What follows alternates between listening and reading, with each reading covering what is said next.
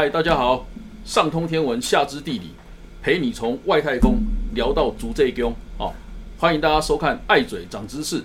这一集的节目。好，阿婆有跟大家讲过哈，呃，我们这个节目哈，我都会跟大家介绍阿婆的朋友里面哦，最有趣、最有学问。那我这种朋友也不少了。哈。那我们今天啊，要找的一样是，呃，我觉得一个非常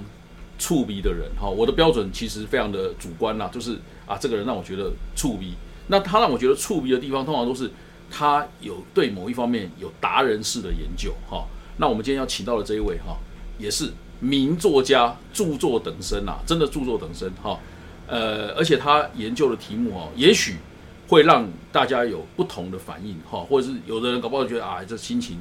沉重。但是他这个本人哦，会 完全不让你有这种感觉哈。呃，事实上他这个人非常有趣哈。我们今天来欢迎一下，好，外号“彤彤”好的张若彤先生。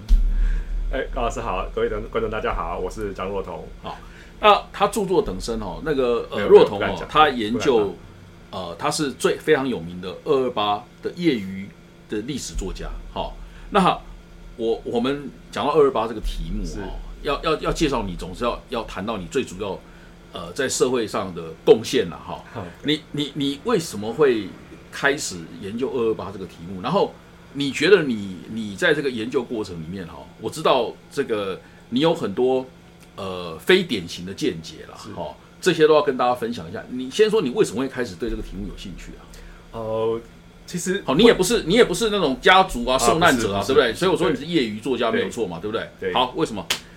呃，其实这个东西就很很单纯，就是真的是意外，真的是意外。哦，我就在呃芙蓉的后山，好。发现了一个碑，好，那那个碑呢？它是一个二二八的，在第二天，好就就死亡的一个一个受难者，嗯，但是他完全不被现在的所有的历史记载到，哦，对，当然我去研究的时候，我发现，哈，那我觉得冥冥之中啦，哦，就是我因为接触了这个案子之后，所以才慢慢慢为了要搞清楚这个案子，就慢慢慢慢扩扩张我的研究的范围，嗯，后来就觉得。可能就是那种阿甘精神嘛，就觉得说，哦，既然都已经跑到基隆了，那台北顺便跑一跑啊，都已经跑跑到台北了，那台中这个高雄顺便跑一跑啊，花莲也顺便跑一跑，最后就是整个二二八就就就都研究到了，大致上是这样子。啊。那刚刚你有讲到一个，我觉得是很中肯的这个这个评评评述啦，就是说是非典型啊，对。那呃，其实我也不会演，就是说，的确我有很多很多的个人见解在里面，但我觉得这样很好，就是说，呃，在二二八事件里面哈，就是现在有一点定于一尊的感觉。那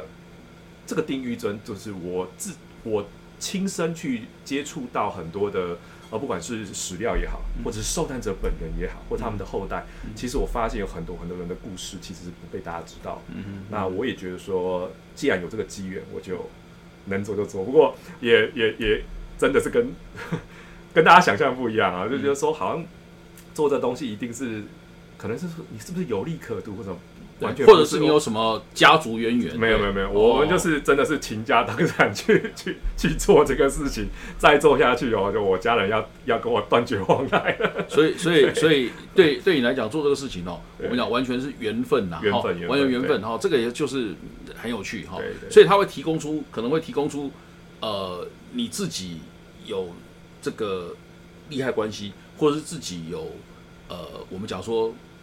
这个家族的情绪在里面的人，搞不好他你像你会提供一个一个可能会很一个很不一样的一个一个观点啦，哈。那我觉得你我看过你的书了哈，像这一本我就看过，这本主要是在讲那个非常有名哦，因为二二八事件的一个受难的 case 哦，就台大文学院的。那个李茂生院长，好，那这个很多大家都知道他。我我觉得你的方法哈，很你很像在做一个历史侦探呐，好，就是说你你你总是你的方式是，你好像是在呃探查里面的一个一个一个刑案呐，这个故这个那然后呢，你从这边找到一个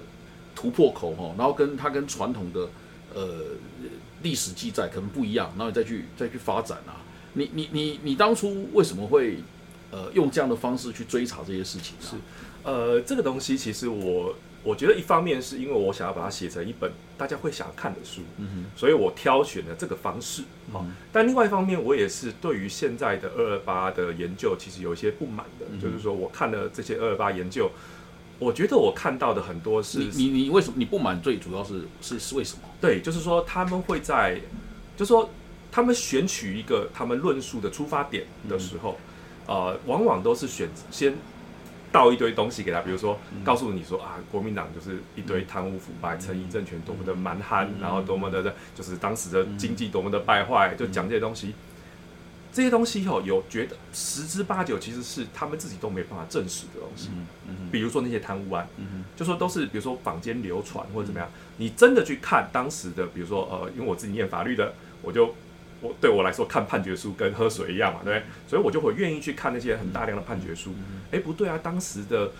法庭审理其实是非常细致的，嗯，对，那也讲到了很多东西，哎，怎么跟他们这个控诉的事情其实是不一样。嗯对，我的意思就是说，我们作为一个研究者，研究对历史有兴趣的人，你应该是从一个很坚实的出发点出发，而不是从一堆你自己也没办法证实的东西出发。对我有就是讲不好听的话，很多呃大学者，嗯他们写的。著作二二八著作真的就是这样子，就是他们就一开始就倒给你一堆什么这 A B 案、B B 案、C B 案，啊怎么样的，然后这些 B 案，问题是这些 B 案都是真的吗？我的书里面其实也谈了很多东西都其实都都不是大家想的。我光听你这样讲啊，我就知道你绝对是站在政治非常不正确的哦 不正那边啊确的地方对，那那可是你可不可以举一个最突出的例子，就是说你的观点跟主流观点有激烈的碰撞？是哎，呃，比如说我在呃，我我比如说啊，就是这这本书好了哈，就是比如说我在二究竟二二八里面，我一开始我为了找到一个我确实可以知道而且坚实的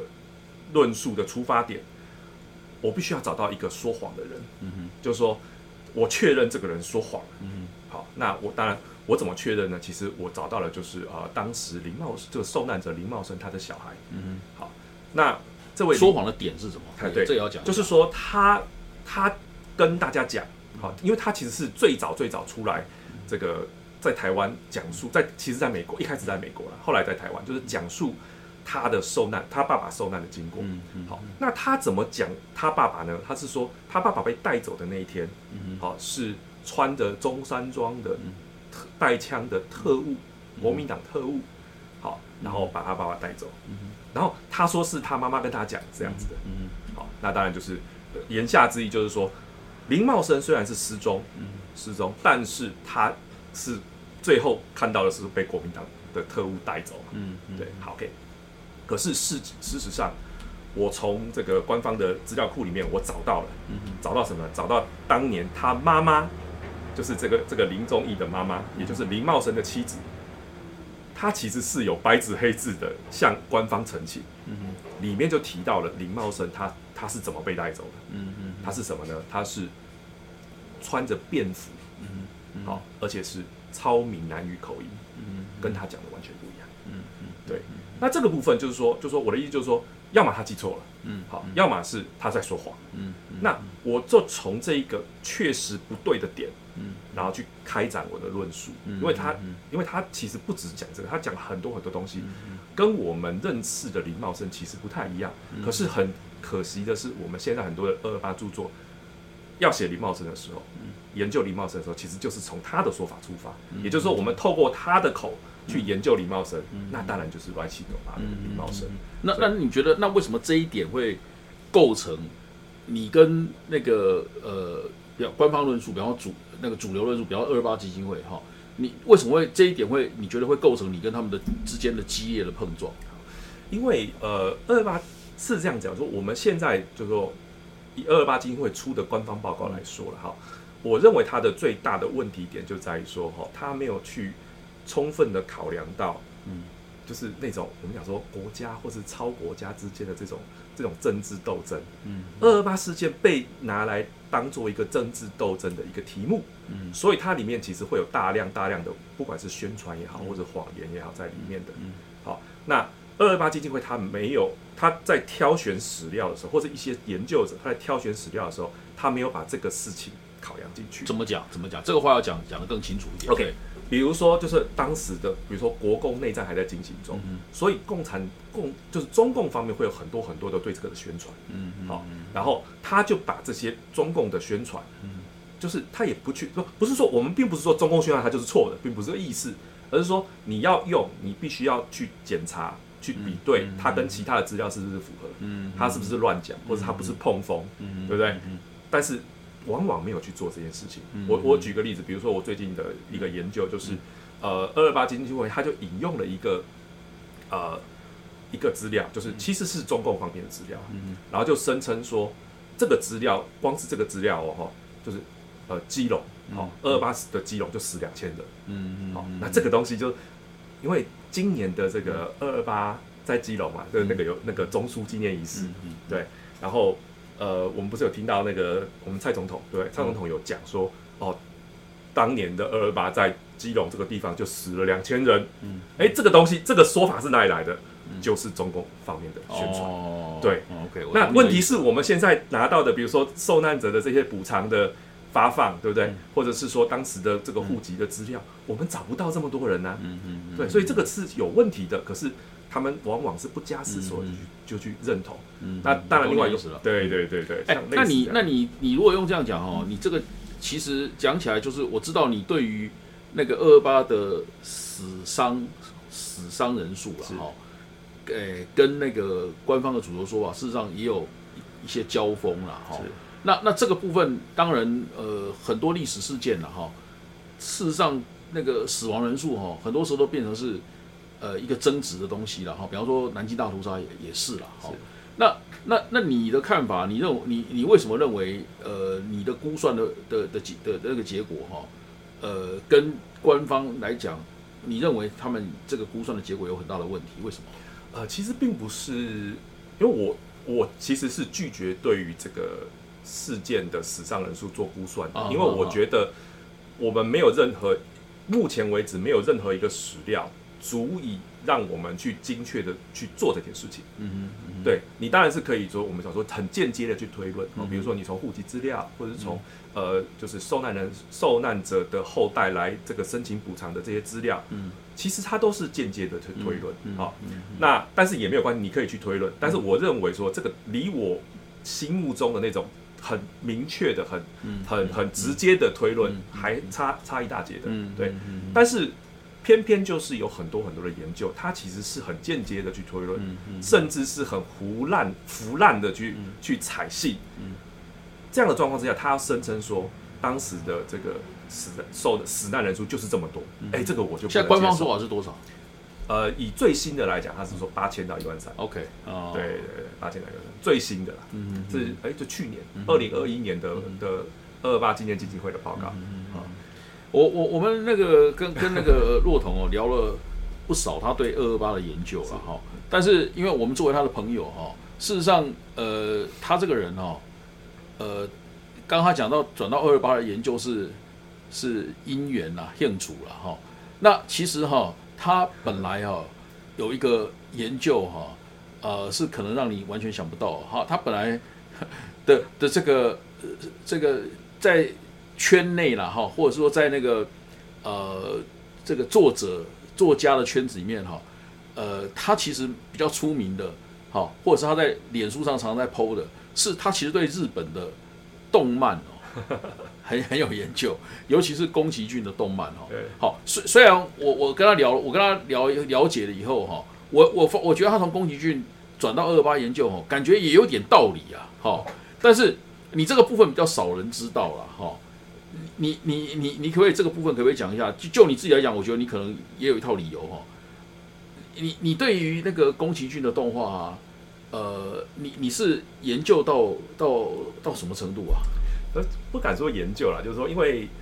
我觉得这动漫的东西，它跟历史又有点不太一样。嗯因为历史的东西，你真的就是要有一说一啊嗯，就是呃，就是推论你就说你在推论，嗯对不对？好，嗯应该是要这样子。可是呃，动画这东西，它毕竟是一个我们讲说创作嗯啊，它是一个艺术，它是某种的艺术作品。嗯嗯那呃，我们就跟艺术作品玩嘛，嗯对，然后你可以一下子是啊、呃整个人是现在这个里面的，一又可以一个旁观者，就是各种各种角度、各种立场，你都可以去跟他玩。嗯，那这个东西就是我挑到的是，其实像是宫崎骏，其实我也有像哈利波特，哦，好好好，因为哈，比如说哈利波特，各位可以或许各位有人知道，因为我自己的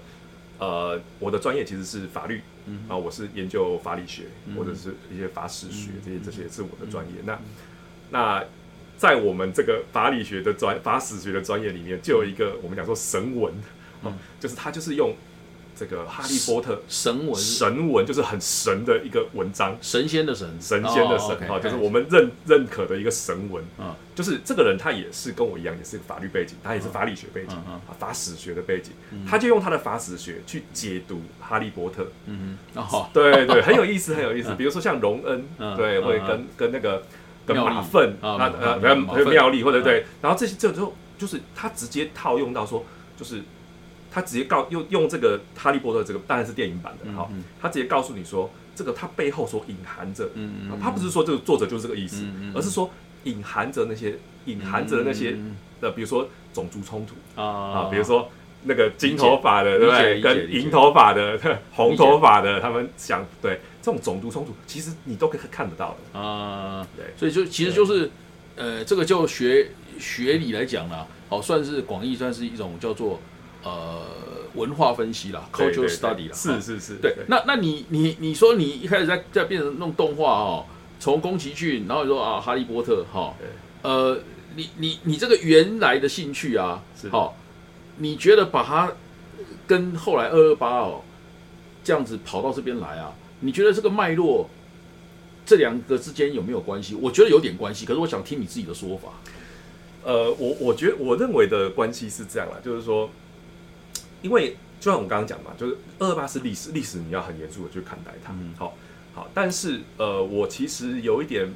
觉得说，现在你不觉得台湾现在有一种很奇怪的东西，就是我们常常喜欢把历史的东西戏剧化。嗯，当然这不是错误，就是你可以搞一个历史剧，这这。这个这个很多时候你要把它普大众化，就只好这样。对对那它一定会扭曲。那对对对，那只要它不要呃声称说离谱到对对离谱到说你事实上是历史剧，对但是你干你是完全是要架空的，对啊，对对对，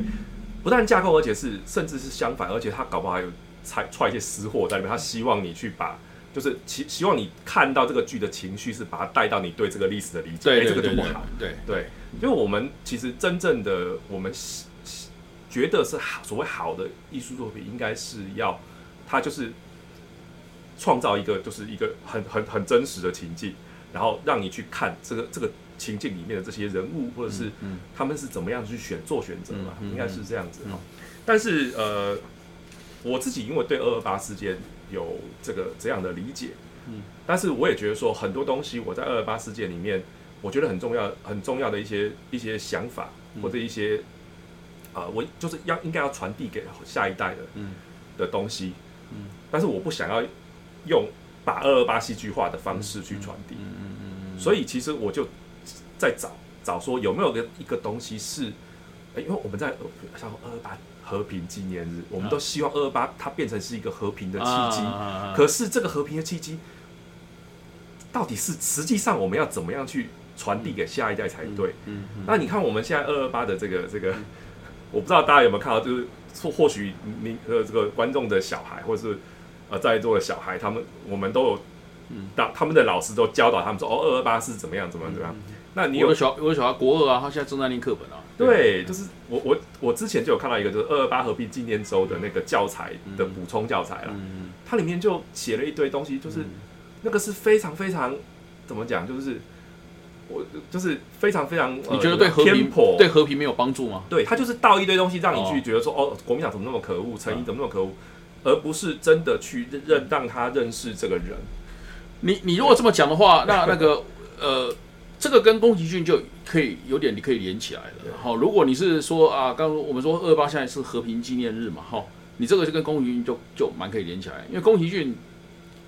他好像他的那个作品里面很多有蛮呈现出反战的意思，对对对，所以你你自己跟这个有没有跟对宫崎骏是不是也是有这种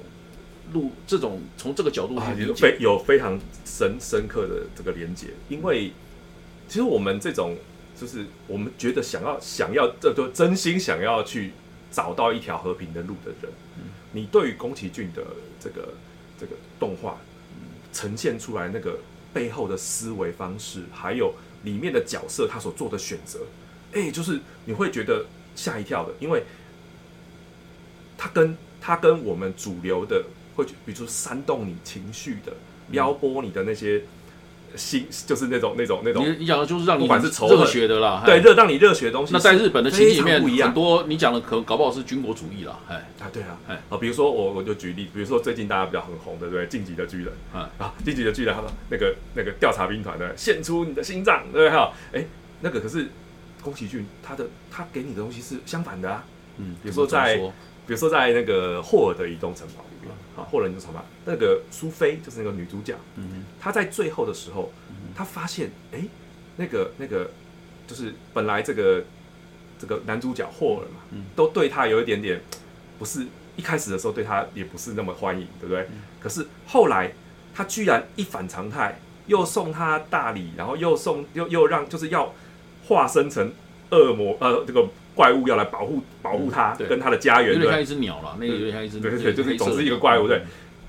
一般的，如果是一般的女孩子的话，高兴死了，嗯对不对？漂泊无定的这个浪子为了我，对不对？然后定下来了，嗯对，然后哎呀要这个豁豁出性命要来保护我，给我保护这个家，一定感动得要死，对。哎，可是苏菲是这个反应吗？苏菲不是这个反应，她发现霍尔要保护他的时候，然后为了豁出性命，然后变成怪物，对他第一个反应是什么？他说：“我们所有的人都离开霍尔的心。”嗯嗯，然后最后是什么？霍尔全身遍体鳞伤啊，为了作战遍体鳞伤，嗯他把怎么样？他把心还给霍尔，嗯嗯嗯，对不对？哎，这个是很有意思的东西，就是说一边是我们刚刚讲说那个晋级的巨人献出你的心脏，对哈？可另外是宫崎骏的做法是什么？就是让苏菲去还把心还给霍尔。嗯嗯哎、这个就是非常我我认为啊，就是说，我认为人在特定的状况之下，两种情况其实都应该要有，嗯都会有。但是很怕的就是说，当就是我们的小朋友，我们的下一代，嗯，他以只有他以为只有献出心脏一种一种对，嗯只有一种价值观。啊，所以我。觉得大家少缺少这个价值观，其实很大一部分可以从宫崎骏的他作品里面所呈现的一些思维方式不。过你有没有发现一件事情哦？这个可以作作为这个我们今天的结尾也不错哈。是你有没有发现一件事情哦？就像你跟这个二二八的主流论述啊，事实上是呃可以说是不大对盘的哦。宫崎骏在台在在台湾或在海在这个日本以外啊，他是一个非常受欢迎的的，而且他的宣扬的理念啊，人家也看到里面那种所谓人性的温暖啦，哈。但是他其实在日本这个本国啦，哈，他其实是是一个跟主流也是蛮格格不入的一个人。你有没有发？你有没有发现这件事？他当然这跟你有点像啊，对，当然他他是呃，对，当然我我跟他 level 差很多，嗯对不对？但是他我们虽然这样讲没有错，但他自己也这样讲嗯，因为呃，我记得我看过他宫崎骏他自己写的一个随笔集，嗯，他里面就有提到说，他认为吉普力他并不是代，他并不能够代表日本动画的主流，嗯而且他一直是逆流。嗯好，他有一个说法嘛，叫做叫做呃，我们一直都是在日本动画的边陲，他他哦他自己这样子讲。嗯对，然后他是，而且他，我觉得有一个他有个态度我非常欣赏，嗯就说你看他每次都虏获了这么多观众的心，对不对？可是他这是他的宫崎骏自己讲的、哦，他说我们都是带着要在下一部作品背叛死忠观众的方式继续往前走，他这样子写。他讲讲的这么那个，对对对，非常，这这是我刚刚讲的，就是说、嗯你你心给我，我把心还给你。嗯，对，就是你，你不要，你不要对我死忠，你不要，就是你是自由的，你可以去做做你想做的事情，成为你想变成的人。嗯嗯这种东西，就是我这个不，就是我觉我我一直觉得说，这种自由的观念在台湾应该是大家嗯很很很怎么讲，就是说很能够理解的。可是反而我觉得，反而好像不是这样子，嗯好像这个。我们刚刚讲到那个热血的哈，就是要你要献出自己的洒抛头颅洒热血那种才是好像变成主流。你你因为你讲的这种这种这种呃自由啦，哈，这种追寻啦，因为很多时候他对呃集体意识没有帮助了，对。哎，所以所以我觉得你你这个非主流哈、呃，在很多地方啊，你是只得继续当下去了。不过我这边也哦因为因为 很多社会里面，他所谓有这种主流的的这种价值观或意识形态，他就是说啊，你就是要大家要要走同一条路嘛，是。对不对？不然的话，你怎么凝聚众人？对。哦，所以啊，你这个非主流，我看要继续当了没有办不法。不不过我这边也澄清一点啦，就是说我其实我并不是说人就应该要完全的自由，我不是这样子，就是说我就是其实是那个就是跟宫崎，这也是宫崎骏的动画里面的，就是最近要上映那个重新上映的《神隐少女》，啊，它里面不是有个电车吗？嗯哼，其实电车就是，它就是用电车去去做个比喻嘛，嗯。就是人在这个体制里面，跟人在追寻自我，它其实是要达成一个平衡，嗯。就跟我们要从工作跟我的家庭要达成平衡是一样嗯嗯嗯嗯。所以我们坐着电车来往两边通勤，通勤的意思就是说我没有要待在那边的意思，但是我也没有要离开这边的意思嘛，嗯对，就是团体我也是要加入的，可是个人我也是要有一个领域是我自己的东西，嗯其实都很重要。嗯嗯，对，然后就觉得才，所以我那么喜欢宫崎骏就是这个道理。就是这样这样哦，我 我觉得我今天跟那个骆童哦，这个谈了呃这么多哦，我觉得我现在比较知道他这个人的那种内在的一致性啊。好，他其实哈、就是呃，他是一个对那种主流观点啊，不管你是什么主流观点，你是威权时代的主流观点也好，或者是现在你说好转型正义时代的那种主流观念也好，他是一个抱持怀疑的人啊。好，所以这种人呃，其实怀疑有时候跟这个追求自由啊，是挺有关系的啦。哈，美国的那个开国先贤啊，有讲有讲过一句话，就是要永远要对政府保持怀疑哦，是是才是自由国度能够维持的一个秘密啦。是哈，所以我有点理解了，好，有点理解了。哎，今天我们谈的其实说实在的，也不过是是呃不到十分之一啦。哈。大家有兴趣的人哦，可以自己去看张若彤的脸书啦。哈，他的脸书呃，如果你能够这个接受忍耐了哈，长的文字的话哈，那他的脸书的资料是非常丰富的。好，那我们今天很高兴请到他来跟我们分享哈，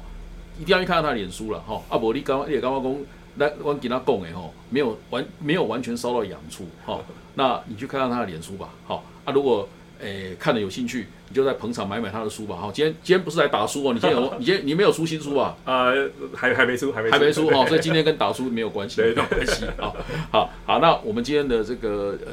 就进行到这边好，非常感谢大家今天的收看，也谢谢若彤今天来上我们的节目。好，谢谢高老师，谢谢观众。